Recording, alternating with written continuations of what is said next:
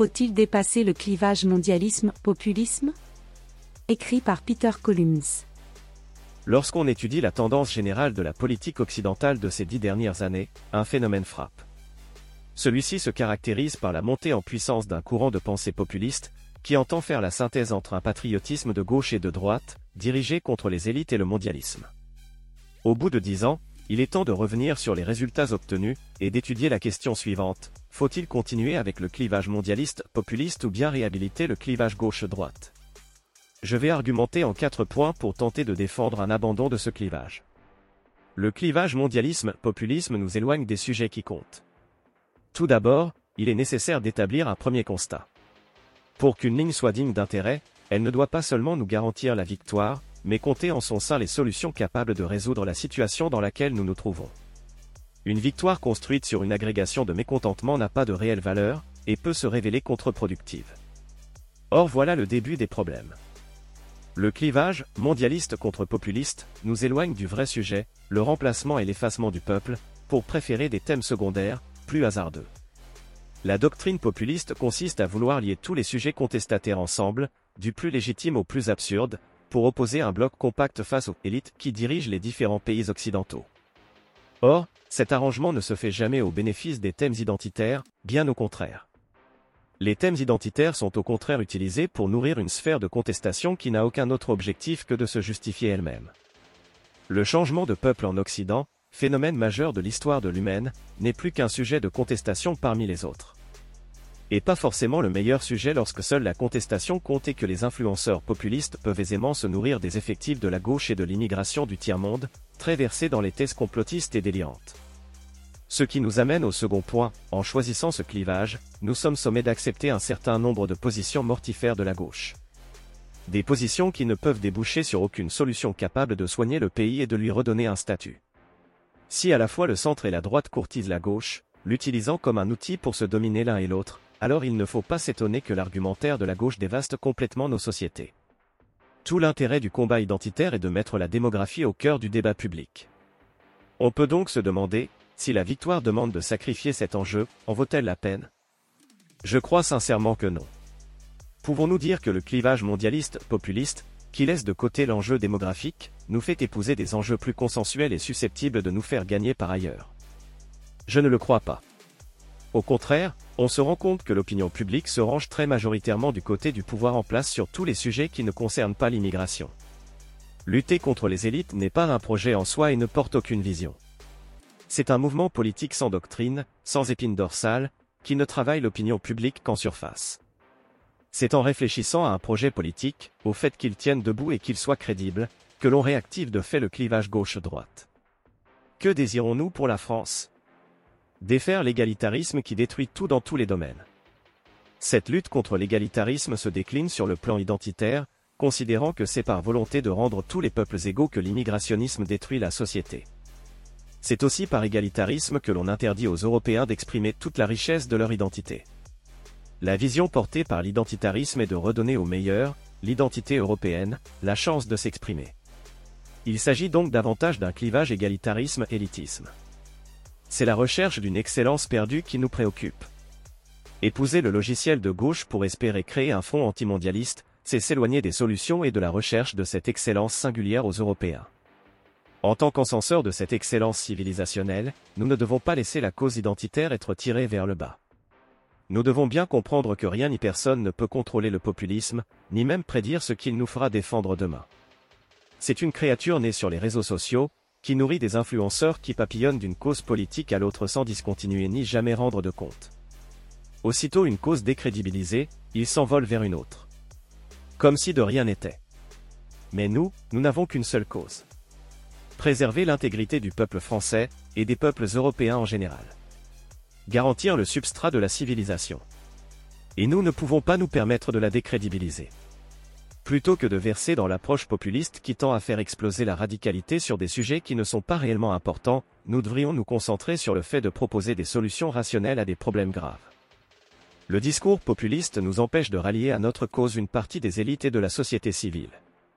Il s'agit donc de faire reposer le pouvoir acquis sur une victoire idéologique. Mais pis encore, il faut pas simplement gagner, mais durer au pouvoir, et garantir une assise suffisante dans la société pour exercer ce pouvoir correctement. Une victoire éphémère, un coup d'éclat d'un jour, qui redonnerait juste après le pouvoir aux remplacistes pour les décennies à venir ne présenterait pas le moindre intérêt.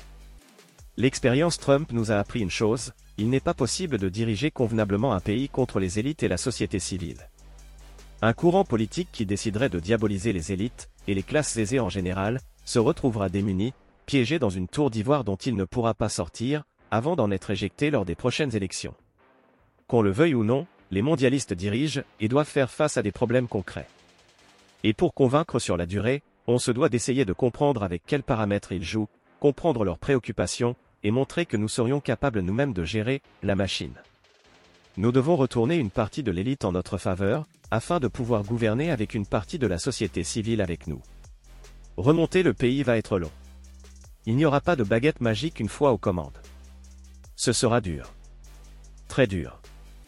Une vraie victoire qui reposerait sur un malentendu pour se planter ensuite ne servirait à rien. Nous pouvons citer l'exemple de l'alliance Lega M5S qui a volé rapidement en éclats en Italie, pour laisser place à une alliance de centre droit sous l'égide de Giorgia Meloni, qui semble tenir bon. Nous pouvons citer également l'exemple du Danemark, où l'extrême droite s'est montrée plus conciliante et prompte à des alliances avec le centre, au point d'influencer considérablement tout le spectre politique. La phase finale de la dédiabolisation. Regardons attentivement ce qui s'est produit pendant ces dix dernières années. La conséquence première de dix ans de populisme a été de consolider un bloc que l'on pourrait appeler d'extrême centre, pratiquement indéboulonnable, muni de tous les pouvoirs dans la société, avec une adhésion totale de toutes les strates influentes qui la composent. La réaction du centrisme à ce front populiste fut extrêmement efficace. Il a su contrôler rapidement le narratif pour décrédibiliser le populisme. C'est ainsi que naquit un extrême centre muni de pratiquement tous les pouvoirs dans la société, reposant sur une base électorale convaincue de maintenir le pays à flot envers et contre tous, se sentant assiégé de toutes parts, détenteur de la vérité et du fact-checking. L'attention totale du centre est désormais concentrée sur le fait de savoir si l'extrême droite, par exemple, va s'associer aux manifestations de l'extrême gauche sur la réforme des retraites. Mais dans cette évolution, une chose fondamentale s'est produite, la cible du centrisme n'a plus été l'extrême droite, mais le populisme. Que ce fût calculé ou non, la décennie populiste a été particulièrement dévastatrice pour la gauche. Dans un premier temps, l'extrême droite a abandonné ses thèmes pour reprendre le discours de la gauche en cherchant à poser le clivage mondialisme-populiste. Ce faisant, subrepticement, la diabolisation est passée à gauche. Aujourd'hui, il est devenu plus grave d'être populiste qu'identitaire. Mais le centre lui-même est plein de contradictions. Et la source de son pouvoir vient en vérité d'une alliance tacite avec la gauche. Une alliance qui devient maintenant bien plus complexe. En basculant dans une approche antipopuliste, le centre s'est mis en danger. On le voit sur des thèmes comme le nucléaire, où la démagogie est de moins en moins tolérée. Son alliance tacite avec l'extrême gauche devient chaque jour un peu plus impossible, et les fronts républicains se retournent, comme nous avons pu le voir aux dernières législatives. Il n'est donc pas surprenant que dans un second temps, inconsciemment, l'extrême droite se détourne du populisme, se normalise, reprenne ses anciennes revendications, tant en s'assurant que la diabolisation reste attachée au populisme. La dernière phase de la dédiabolisation est donc de reprendre le clivage gauche-droite. L'erreur maintenant serait de ne pas changer de partition, et de retourner le populisme contre le centre. Elle consiste donc à dire au centre, vous voulez lutter contre le populisme? Très bien, mais dans ce cas allez au bout, et revenez sur votre démagogie également sur le sujet de l'immigration. Regardez-vous maintenant dans le miroir.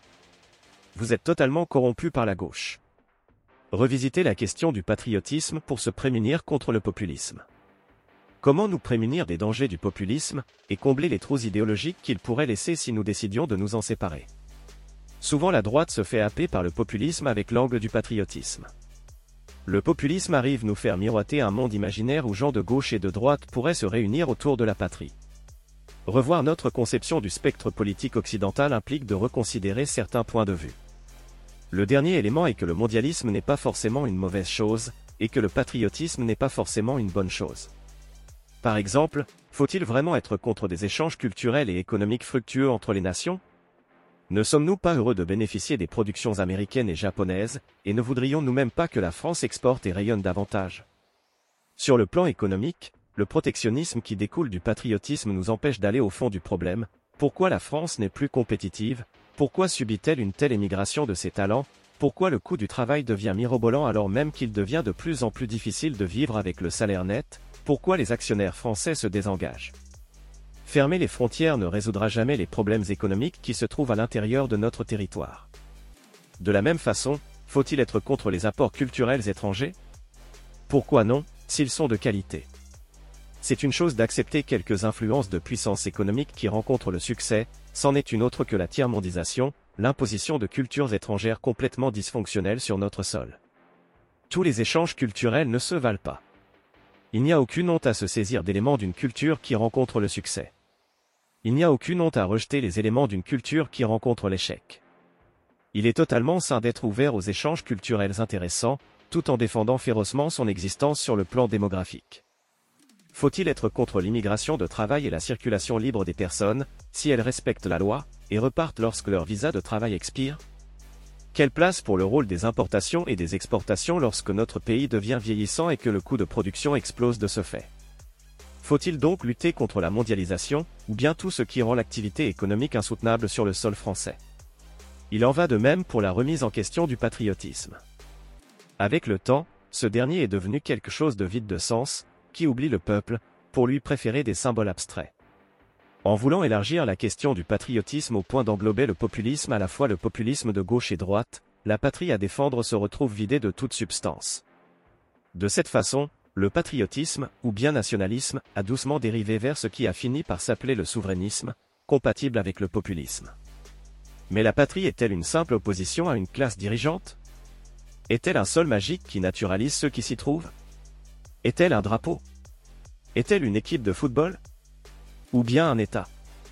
Que devient la patrie lorsqu'on l'a dépossédée du peuple? Un rien. Une course vers plus d'étatisme, comme si l'État pouvait décréter l'identité pourvu qu'il y ait une discipline de fer, ou bien une distribution générale d'aide sociale. Ainsi, au patriotisme, il faudrait préférer prendre le peuple pour socle, et avoir confiance dans le génie qu'il a maintes fois prouvé dans son histoire. Le souverainisme a tenté de proposer un nationalisme sans le peuple. Les identitaires devraient peut-être maintenant songer à une doctrine centrée sur le peuple avec un nationalisme atténué. Il ne s'agirait donc pas d'échanger le patriotisme contre le mondialisme, au moment même d'ailleurs où le monde sort petit à petit de la mondialisation, et voit éclore un peu partout des guerres réelles ou commerciales. Nous vivons une période de transition importante. Il s'agirait plutôt de chercher un juste milieu, et de résoudre les contradictions entre ces deux courants opposés. Et ce juste milieu, je crois, peut se défendre au sein de ce qui s'appellerait la droite civilisationnelle. C'est-à-dire une droite qui ferait la part des choses, en circonscrivant l'élan universaliste et en lui posant comme frontière celle du monde occidental européen. L'époque de la mondialisation qui a commencé dans les années 80 est en train de se refermer. Cela, les élites le comprennent de plus en plus. Les cartes en sont rebattues. Nous devons en prendre conscience nous aussi et capitaliser sur cette nouvelle ère qui s'ouvre. Cet audio vous a plu, abonnez-vous à notre chaîne afin de recevoir tout notre contenu et soutenez-nous sur Tipeee, le lien est dans la description.